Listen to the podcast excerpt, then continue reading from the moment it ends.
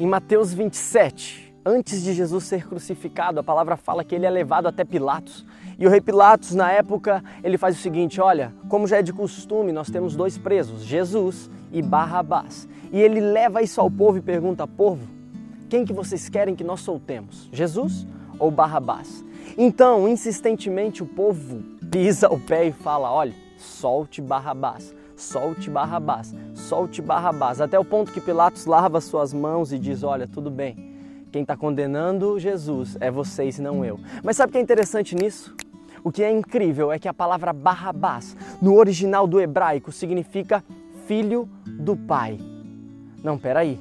Então o povo está clamando ali em praça pública declarando: solte o filho do pai. Mas espera aí, até aquele momento, o único filho de Deus, ou seja, o unigênito, era Jesus.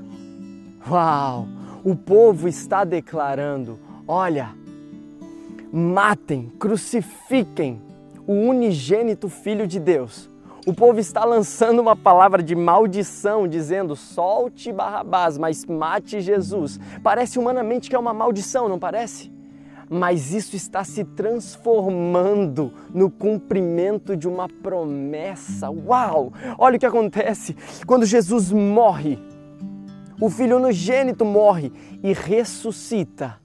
Ele se torna o filho primogênito de muitos outros filhos como eu e você. Então a palavra de maldição do povo dizendo: solte Barrabás, solte o filho do pai, na verdade está dizendo o seguinte: é necessário que Jesus, o unigênito, morra, ressuscite, para que ele se torne o primogênito e todos nós sejamos soltos das mãos e das garras do diabo, para nos tornarmos filhos de Deus, em que Jesus é o primogênito e nós Somos os filhos e filhas espalhadas pelas nações, derramando amor, graça, virtude e verdade. Deixa eu te dizer algo: não importa se declararam ou profetizaram sobre você palavras de maldição, você sabia disso?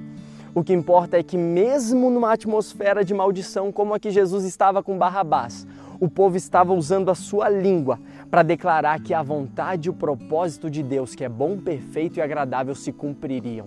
Soltem Barrabás, soltem Barrabás, sim, soltem, soltem os filhos do Pai que vão se manifestar na terra e onde havia pecado vai superabundar a graça de Deus.